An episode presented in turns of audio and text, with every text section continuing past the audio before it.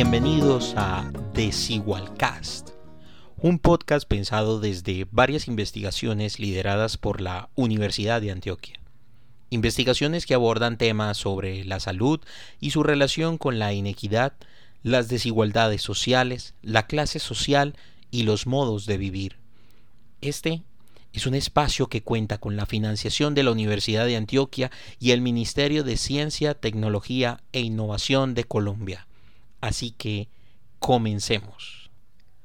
Los siguientes tres episodios son el resultado de una entrevista con el profesor John Harold Estrada Montoya. El profesor Estrada es odontólogo, magíster en educación comunitaria, tiene una maestría y un doctorado en salud pública. Actualmente es profesor titular de la Universidad Nacional. En este primer episodio conversaremos alrededor de la trayectoria de vida del profesor Estrada, y su relación con el estudio de las desigualdades en Colombia. Esto lo veremos a través de su experiencia como estudiante, como docente y como miembro de movimientos sociales. Eh, lo primero que quisiera decirle, profesor John Harold, es bienvenido a Desigualcast. Muchas, Muchas gracias. Muchas gracias a ustedes por la invitación. Es un honor estar en esta conversación que espero llegue a muchas personas y que les motive a acercarse a la comprensión y al estudio de las desigualdades desde una perspectiva de la economía política, de los estudios críticos en salud. Pues yo primero quiero contarle a las personas que nos están escuchando que pueden tener la oportunidad de navegar un poco a través del YouTube del profesor John Harold Estrada y precisamente para iniciar esta conversación, cuando uno navega a través de su canal de YouTube, profesor, uno encuentra una gran cantidad de clases, ¿cierto? De ejercicios con estudiantes. Y, me llama la atención al revisar estas clases, estos videos, porque veo que hay una serie de conceptos, temáticas que uno casi que podría ir relacionando en esos videos. Y de allí vendría esta pregunta que nosotros como grupo de desigualdad, de desigualdad queríamos plantearle y es, ¿cómo llega usted, profesor, a aproximarse, ¿cierto?, al estudio de categorías del marxismo, ¿sí? Y cómo las vincula con la salud pública. Quisiera comenzar diciéndole a la gente joven, a la no tan joven que nos escucha, que nuestras biografías, lo que nos pasa en la transición del bachillerato hacia la universidad en nuestras casas, marca el derrotero de lo que uno después termina haciendo y siendo como investigador, en mi caso, como profesor universitario. Entonces quiero contarles eh, que yo estudié toda la vida en colegios masculinos, de sacerdotes, eh, estuve con varias comunidades religiosas y mi pensamiento era convertirme en sacerdote. Yo tenía una vocación muy marcada hacia la religión y, yo sentía que yo definitivamente iba a ser sacerdote y esto se fue cristalizando cuando iba a cursar tercero de bachillerato, eh, ingresé al seminario menor de la comunidad de los padres de San Vicente de Paul de Santa Rosa de Cabal, municipio que está ya prácticamente pegado pues en el conurbano de Pereira. Y yo empecé a encontrar en las opciones religiosas eh, una explicación, la que daban en ese momento los padres de esa comunidad, de por qué había gente pobre en el mundo y por qué había gente rica. Y me convertí pues en un asiduo Em, miembro de los diferentes grupos que había en el seminario menor. Entonces yo pertenecía al comité de pobres, pertenecía al comité mariano, al comité del Rosario. Era el acólito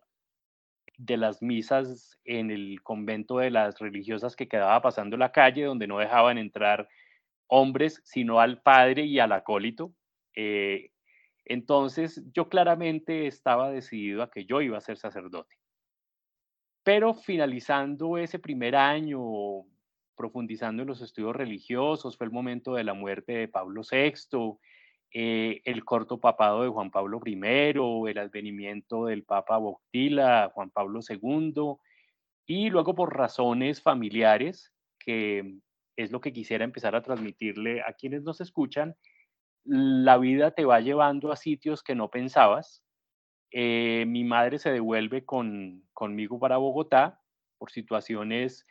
pues de, de una situación económica muy difícil. Mi hermano mayor se va a vivir con los abuelos paternos allá a Medellín, de, donde yo soy, y mi mamá me trae a Bogotá.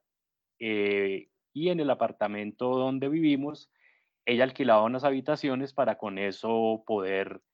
que yo culminara el bachillerato y yo seguía fervorosamente pues atado a los valores religiosos, ahora con los padres con los que ya había estudiado un tiempo, que son los agustinos recoletos. Entonces yo era pues el estudiante más aplicado en teología, en todos los principios, religiosos. Yo desde tercero de bachillerato en adelante era de misa diaria, rosario, bueno, eh, iba, iba para sacerdote que me las pelaba, pero cuando ya fue llegando el momento de elegir la carrera, eh, bueno, pues eh, por razones, digamos, naturales para mí, pero también por el poder adquisitivo, la única opción que yo tenía a mi disposición era presentarme y tener un cupo en la universidad pública, como finalmente sucedió. Eh, me demoré en ingresar a la universidad por la toma de la Embajada de la República Dominicana que quedaba al frente de la universidad, motivo que hace que la universidad se cierre durante seis meses hasta que termina la toma de esa embajada. Yo de todas maneras continuaba siendo un muchacho profundamente religioso, eh, pues no lo decía abiertamente para que no me hicieran matoneo en la universidad, pero yo iba a misa todos los días, eh, rezaba el rosario y practicaba todos los valores que la religión me imponía, el celibato permanente, ningún tipo de, bueno, todos los valores que hoy veo retrógrados de la iglesia, yo los ponía en práctica y fue muy duro pues hacer la transición. Eh, la universidad, el ingreso a la Universidad Nacional cambió mi vida. Eh, no tengo cómo agradecerle a la Universidad Nacional de Colombia, a sus profesores y profesoras, lo que significó para mí, porque son quienes me han señalado el camino y me han permitido llegar hasta aquí. Eh, lo primero es contarles que ingresé el 21 de julio de 1982 y me recibió junto a mis compañeros, entramos 120, un profesor que adoramos, eh, voy a dar muchos nombres de profesores y profesoras por si alguien quiere buscar de quién se trata. Eh, el primer nombre es el doctor Carlos Cortés Olivera. El doctor Cortés había sido decano, eh, pertenecía al departamento de odontología preventiva y social, que era lo que se usaba en esa época estaban muy recientes los departamentos de odontología preventiva y social en Colombia y él nos recibió con un curso maravilloso de introducción a la odontología y él había sido el autor del segundo estudio nacional de salud bucal del año 1966. Es decir, que yo empecé a escuchar que había desigualdades en la manera en cómo se enfermaba la población, en este caso en el terreno de la salud bucal o la salud oral desde el primer día que llegué a la universidad y el doctor Cortés nos presentaba cómo se distribuía esa enfermedad de acuerdo a la edad, de acuerdo a la región, de acuerdo a una cantidad de cosas que yo desconocía, pues mi mirada anterior había sido netamente de beneficencia, asistencialista religiosa y no, no preguntábamos los porqués de esas situaciones de desigualdad y con el doctor Cortés empezamos a, hacernos esas preguntas iniciales de por qué unas personas estaban eh, más enfermas que otras en, relación con la salud bucal. Estábamos en, esa, en esas asignaturas cuando se produce el asesinato del profesor Alberto Alaba en agosto de 1982. Eh, el campus de la Universidad Nacional no tenía la reja o la malla que llamamos nosotros acá en Bogotá, era un espacio abierto que se comunicaba con toda la ciudad y como en otras ocasiones, la policía ingresó al campus de manera muy agresiva, muy violenta, mm, reprimiendo. Em, nosotros llevábamos 20 días de primíparos y nos gasearon, nos hicieron salir por la calle 53 y entonces esa fue la bienvenida al mundo de la confrontación con las instituciones del Estado que nos habían dicho estaban para proteger a la ciudadanía y nos enteramos que habían asesinado al profesor Alberto Alaba junto a otras personas y en ese, en ese allanamiento violento pues detienen, desaparecen a varios estudiantes. Eh, paso al segundo semestre y teníamos en el currículo de esa época una asignatura de sociología a cargo del profesor Normando Suárez. Eh, él es la primera persona que me presenta las escuelas de pensamiento filosófico y por supuesto una de ellas a la que le dedica varias clases es al pensamiento marxista y eh, nos pone como lectura el manifiesto del Partido Comunista. Eh, me emocioné intensamente cuando arranca esa hermosa frase, un fantasma recorre el mundo, y desde ese momento me cautivó el lenguaje que utilizaron Marx y Engels en este documento. Eh, por supuesto, una primera aproximación quizás ingenua al, manifiesto, pero es mi primer contacto con, los escritos de Marx. Eh, en ese mismo semestre, de nuevo el profesor Carlos Cortés tenía a su cargo una asignatura llamada prevención primaria.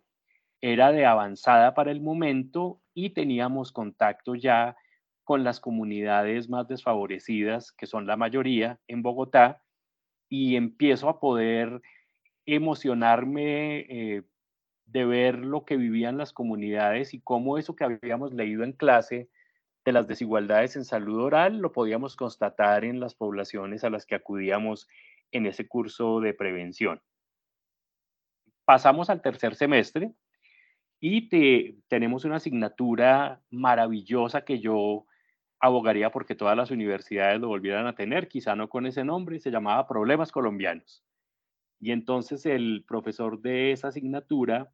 era, porque ya murió, el sacerdote salesiano Jaime Rodríguez Forero. El padre Jaime era profesor de sociología, pero estaba asignado a la Facultad de Odontología con este grupo maravilloso de profesores y profesoras de odontología preventiva y social. Y el padre Jaime Mm, nos empieza a poner en tensión y una serie de cuestionamientos. Era todo el tiempo por qué, por qué, por qué. Leíamos mucho con el padre Jaime y a pesar de que era religioso, eh, mirándolo retrospectivamente, con una categoría que los historiadores nos dicen que no debemos usar, que es el presentismo, es decir, leyendo lo que sucedió en el pasado con las categorías de hoy, pero en este caso es inevitable hacerlo. Eh, él nos mostró, él era seguramente un hombre socialdemócrata, mm, muy convencido de la teología, pero un día con mucha confianza le pregunté, padre, ¿y usted de verdad cree en Dios? Y él me dijo, John Harold, todavía lo estoy buscando. Y a mí esa frase me quedó resonando porque yo digo, un padre y es eh, eh, estuve leyendo un poco para este podcast, es el primer sacerdote salesiano en doctorarse en sociología en la Universidad de París. Y entonces era un, padre que tenía una posición eh, cercana a la teología de la liberación y entonces nos empieza a mostrar cómo Colombia es un país tremendamente desigual, que es una de las inquietudes que los y las estudiantes tenían previas al podcast, de preguntar por qué Colombia es tan desigual. Y en esa asignatura empezamos a acercarnos a por qué Colombia es tan desigual. Y entonces empezamos a aprender eh, cómo la oligarquía o la burguesía colombiana había llegado al poder de una manera diferenciada de la de otras naciones y que teníamos un parecido más grande con las burguesías centroamericanas y con eso que después eh, se acuñó como la categoría de las Banana Republic. Y entonces eh, nos empezó a hablar del paro cívico del 78, pues no teníamos ni idea en ese momento nosotros que era un paro cívico, eh, nos habló del Estatuto de Seguridad de la Constitución de 1886, que era la que permitía precisamente que la policía entrara y atropellara a la comunidad en el campus, que desaparecieran ciudadanos, que torturaran a, diferentes personas en el Cantón Norte aquí en Bogotá. Y entonces empieza uno a cuestionarse seriamente eh, qué están haciendo las instituciones del Estado con la población. Mm, también nos habla de los movimientos de resistencia, justamente por el ejemplo del paro cívico del 78, pero nos habla de otros, de otros movimientos. Mm, nos menciona la teología de la liberación, eh, nos habla de la gran conferencia que se reunió justamente allá en Medellín, eh, famosa porque marcó en dos la historia de la teología de la liberación. Y bueno, ya con, en ese momento eh, nos presenta un texto que los oyentes pues van a oír el título, pero ustedes van a ver el ejemplar en pantalla, que es el esquema crítico de la medicina en Colombia. Repito, del profesor Guillermo Ferguson, médico que había llegado a ser decano de la Facultad de Medicina de la Universidad Nacional y em, al leer este libro se produce una transformación en todos nosotros porque entendemos que eso que nos habían dicho que era como un orden natural, como el de los animales en los territorios eh, de la selva o del páramo, que era natural que había pobres, porque había ricos. Pero en este libro, Guillermo Ferguson desnuda, desde una perspectiva crítica también marxista,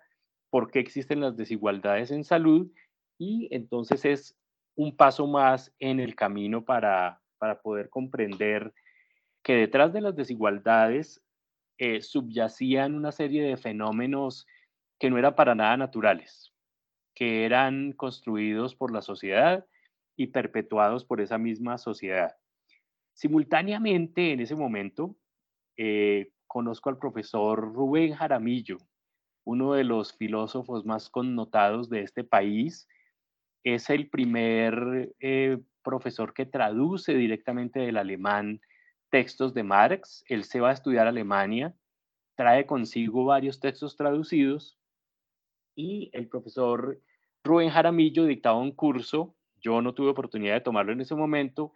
que se llamaba Marx Joven, es decir, toda la primera parte de la producción teórica de Marx, y él editaba con las uñas, como podía, una revista llamada Argumentos, que, de la cual tengo varios ejemplares, en particular este que quiero mencionarles se llama Presentación de la Teoría Crítica de la Sociedad. Él había traducido a Adorno, a Horkheimer, a Marx, y es a través de él que yo oigo hablar por primera vez de la teoría crítica y de la escuela de Frankfurt. Y mm,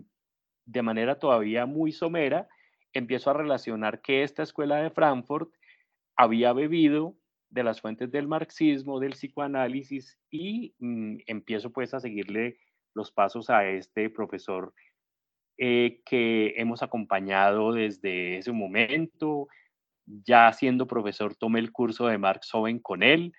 Eh, en el auditorio no cabía la gente, como seguramente ustedes habrán oído y nuestros oyentes. Eh, cuando Foucault daba sus clases magistrales, los alumnos colgaban por las ventanas allá en la Universidad de París. Pues cada que el profesor Rubén Jaramillo abría un curso,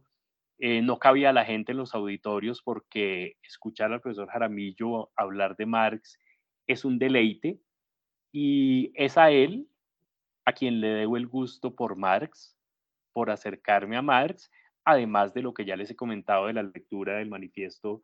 del Partido Comunista, del esquema crítico de la medicina en Colombia de Guillermo Ferguson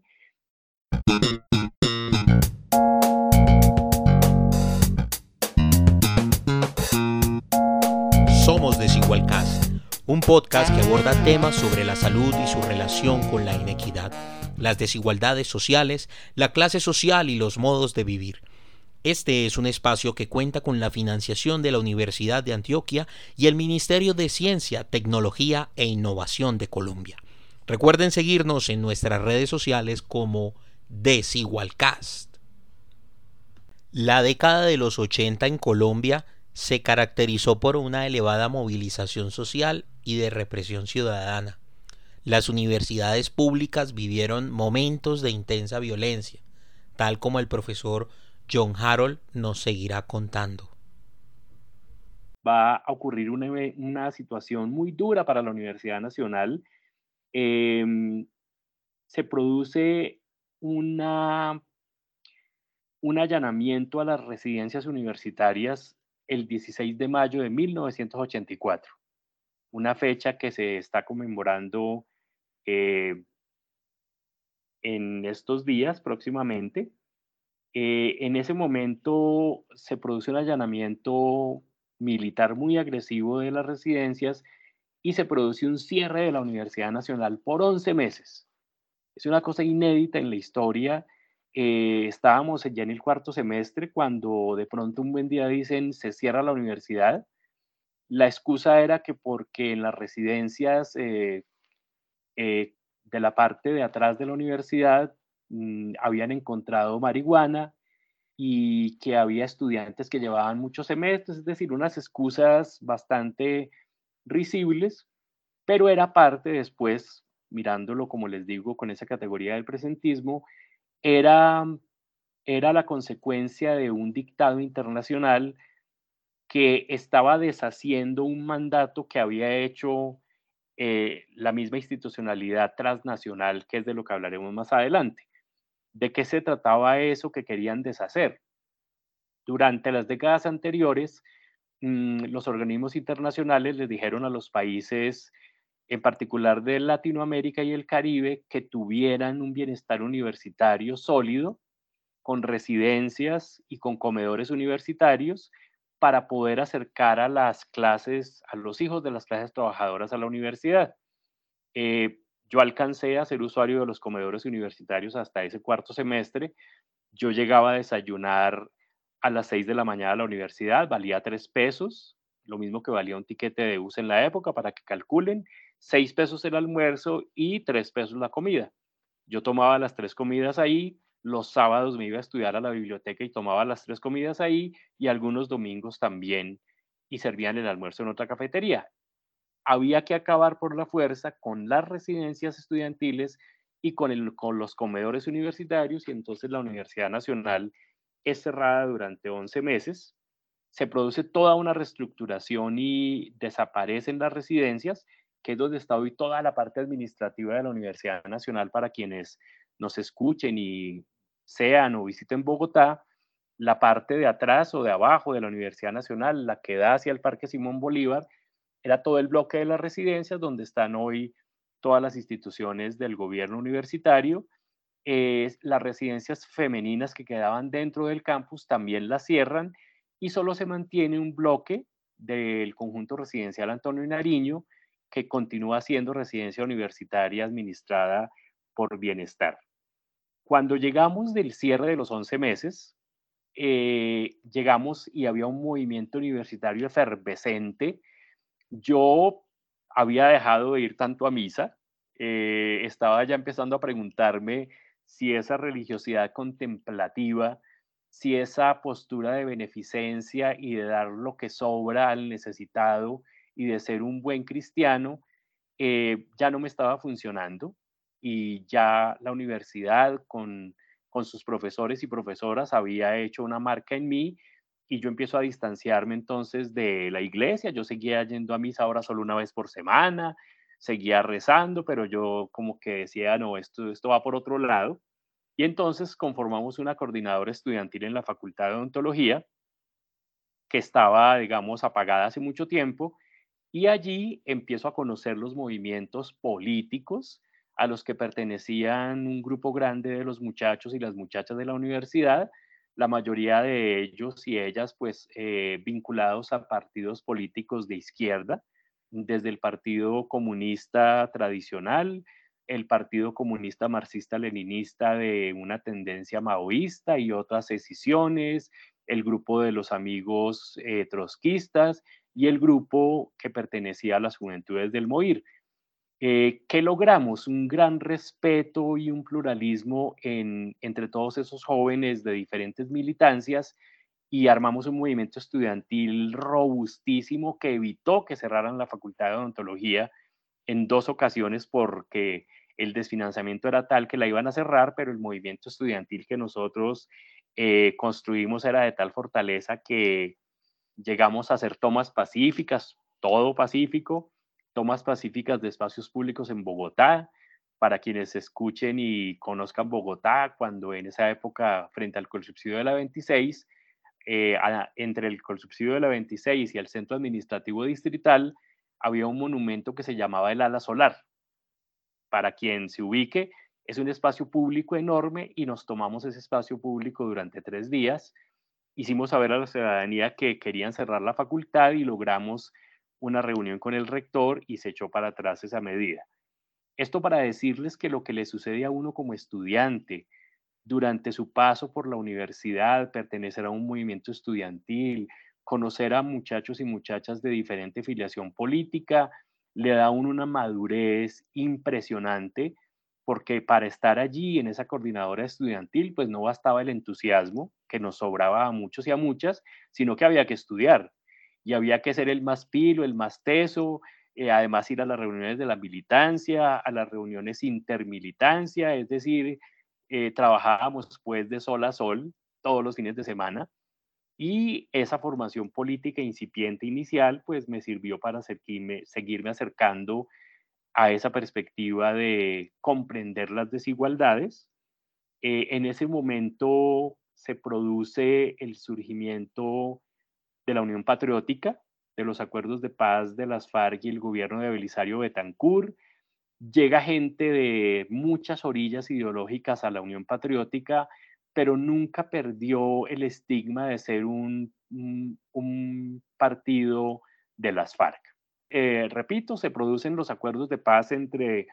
las FARC y el gobierno de Belisario Betancourt, producto de lo cual nace el partido político Unión Patriótica, donde llegan personas de diferentes ideologías, de diferentes corrientes y por supuesto desmovilizados de las FARC que querían y creían en, el, en la apuesta de ese proceso de paz. Hago énfasis en esto porque en estos últimos años estamos asistiendo a un momento parecido a ese. Se firma un acuerdo de paz con las FARC, surge un partido político en unas condiciones diferentes, pero igual es sometido a una campaña de exterminio progresivo en el caso actual no tan feroz como el que vivió la Unión Patriótica, que llegó pues a tener más de 6.000 asesinatos, según dicen las eh, asociaciones de las víctimas. Y entonces, eh, por casualidades de la vida, una de las concejalas que había sido elegida en Valledupar, Imelda Daza Cotes, que hoy es senadora del Partido Comunes y va a ingresar a la próxima legislatura, que fue parte de, del grupo de veedores cuando empezó la implementación del acuerdo de paz. Eh, ellos habían fundado la, la Universidad Popular del Cesar y los concejales y concejalas que habían sido elegidos por la UP en el departamento habían sido asesinados. Y ella era la única que quedaba viva junto a Simón Trinidad. Simón Trinidad, que no es el nombre real del compañero, Mm, decide que se va a la clandestinidad e Imelda, que estaba embarazada y tenía un niño de brazos, tiene que empezar a huir, se desplaza primero a Bogotá y en conversaciones con el gobierno sueco logra eh, irse a Suecia como exiliada política, pero antes de irse tuve el privilegio de asistir a dos charlas con ella que también me marcaron de por vida y yo me acerqué entonces a la Unión de Jóvenes Patriotas, que era el brazo juvenil del Partido Político Unión Patriótica, y con ellos trabajé un tiempo. Em, se produce la elección popular de alcaldes el 13 de marzo de 1988, luego vienen las candidaturas presidenciales de Jaime Pardo Leal, también por razones de la vida yo estudiaba con la hija de Jaime Pardo, eh, ella estaba dos semestres arriba de mí, se llamaba Yalile Pardo, eh, una profesora de la cual hablaré más adelante era la odontóloga de Jaime Pardo. Entonces yo conocí a Jaime Pardo, mm, lo oía reírse a carcajada batiente. Creo que es el hombre más encantador que yo he conocido en mi vida. Un orador absolutamente impresionante y asume la candidatura presidencial de la Unión Patriótica y para el momento alcanza una, alcanza una intención de voto, una votación del 6%, que era la votación más alta que la, que la izquierda había obtenido en el país desde la legalización del Partido Comunista en la década de los 30. Eh, tristemente, pues como toda la audiencia seguramente sabe y si no sabe, lo recordamos con mucha tristeza, es que a Jaime Pardo lo asesinan viniendo de su finca y le sobreviven mm, su esposa y sus hijos. Eh, le hacemos una, varias velaciones. Una de las velaciones es en el Capitolio Nacional y hay una misa en la Universidad Nacional y a mí me eligen para decir las palabras en la homilía en honor a Jaime Pardo. Ustedes no saben pues el susto que yo tenía. Yo dije, yo soy el siguiente por haber hablado aquí en, el, en la misa. Era así de duro, era muy, muy, muy duro, teníamos mucho miedo. Cada semana salíamos a marchar por un nuevo asesinado, era muy, muy duro. Y para quienes nos están oyendo, quiero contarles con mucho dolor que cuando iniciábamos ya el traslado del cuerpo de Jaime al cementerio central. estábamos en la presidencia de Virgilio Barco, eh, mm, varios de los ministros, entre ellos César Gaviria, estaba Humberto de la Calle, o sea, varias de las personalidades que hoy están eh, en, esa, en esa alianza difusa eran ministros del gabinete de Virgilio Barco y se produce una balacera en la carrera séptima. Veníamos por la séptima y empezamos a oír disparos, Ustedes no saben lo que es eso, el susto que uno siente cuando silban las balas, pero el padre Jaime del que hablé antes nos había enseñado, vea muchachos, si ustedes oyen el silbido de la bala, no se asusten, no están muertos, tírense al suelo, porque el que oye el silbido es porque la bala ya pasó. Si a usted le da la bala, usted no la siente, no la oye. Entonces yo había aprendido eso y cuando oímos ese silbido de balas, pues al suelo de la séptima, cerca más mm, entre la cinemateca y el ley. Pero eso fue una cosa muy difícil, muy dura.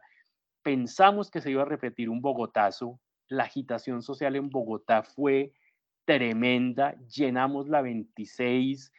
no cabía la gente en el cementerio. La gente,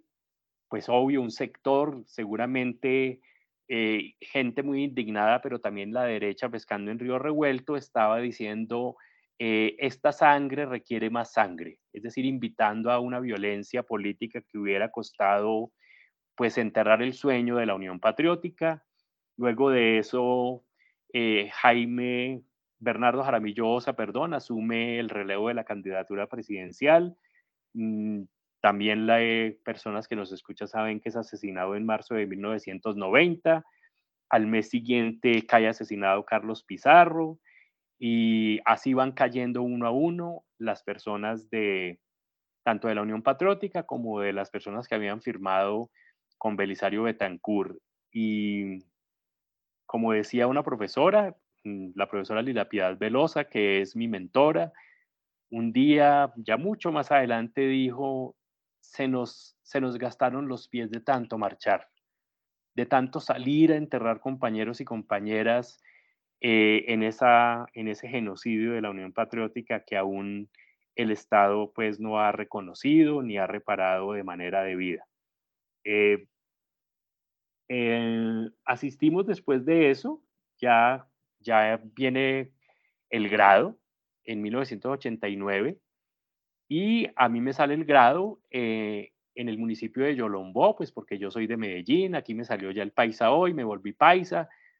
Paisa, como me dicen aquí, y me salió un rural que llamaban el rural cafetero en esa época, cuando había todavía pues el bienestar de la, de la cooperativa de caficultores de Antioquia. Entonces me fui a hacer el rural a Yolombó con la cooperativa de caficultores del nordeste antioqueño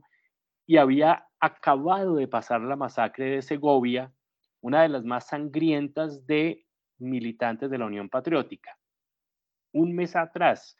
habían asesinado a 46 personas en la plaza del, mm, pueblo Segovia y 50 heridos. Yo llegué allá, pues habiendo sido parte de la Unión de Jóvenes Patriotas, pues yo llegué muerto del susto, yo no hablaba absolutamente de nada, yo hablaba de prevención, prevención, prevención, la muelita, el doctor muelitas, la calle el sellante, pero con los ojos muy abiertos, el oído atento, y cuando pude fui a, fui, fui a esos municipios, ustedes no saben lo que se sentía. La tensión en el ambiente, la mirada desconfiada de todo el mundo. Y bueno, es una cosa que se está repitiendo en el país y es muy doloroso. Y por eso quise extenderme un poco con ustedes que están más jóvenes para que mm, puedan ver cómo los bucles históricos a veces se repiten, como diría Marx, unas veces como farsa y otras como tragedia. Entonces yo recorrí esos municipios de la violencia genocida contra la Unión Patriótica y, bueno, me dediqué a, hacer lo que me ha gustado toda la vida. Los días libres me iba a hacer brigadas a las veredas, eh, hice cursos de formación de jóvenes auxiliares de higiene oral. Bueno, eh, hice todo lo que la prevención primaria de la que les hablé hace un rato, que había aprendido con el doctor Cortés, nos decía que hiciéramos. Y obviamente viví en carne propia eh, lo que es tener personas que tienen que montar en un caballo por seis horas, viviendo en un mismo municipio, Yolombó, seis horas a caballo para llegar al municipio con el dolor de muela que se han tenido que aguantar para que el domingo el, el odontólogo de cafeteros que era yo le sacara la muela porque no había ninguna otra opción. Y entonces en esos cuerpos de esas mujeres, de esas mujeres y de esos hombres, de esos niños y niñas campesinos, vi todas las desigualdades de las que me habían hablado en la universidad y eh, corroboré que necesitaba regresar a estudiar y a formarme más si yo quería ser parte del cambio, articulando el cambio de la formación política breve que traía con la formación universitaria. Y ahí ya regreso eh, a, a, Bogotá a hacer una, estudios de maestría en, en educación comunitaria participativa, que era también pues la corriente de moda en la época, era el lineamiento del Banco Mundial eh, esa maestría la hice en la Universidad Javeriana, pero con unos profesores y profesoras maravillosos y maravillosas, y dio la casualidad que me reencontré con la profesora Lila Piedad Velosa, que entró a hacer esa misma maestría con otras dos compañeras.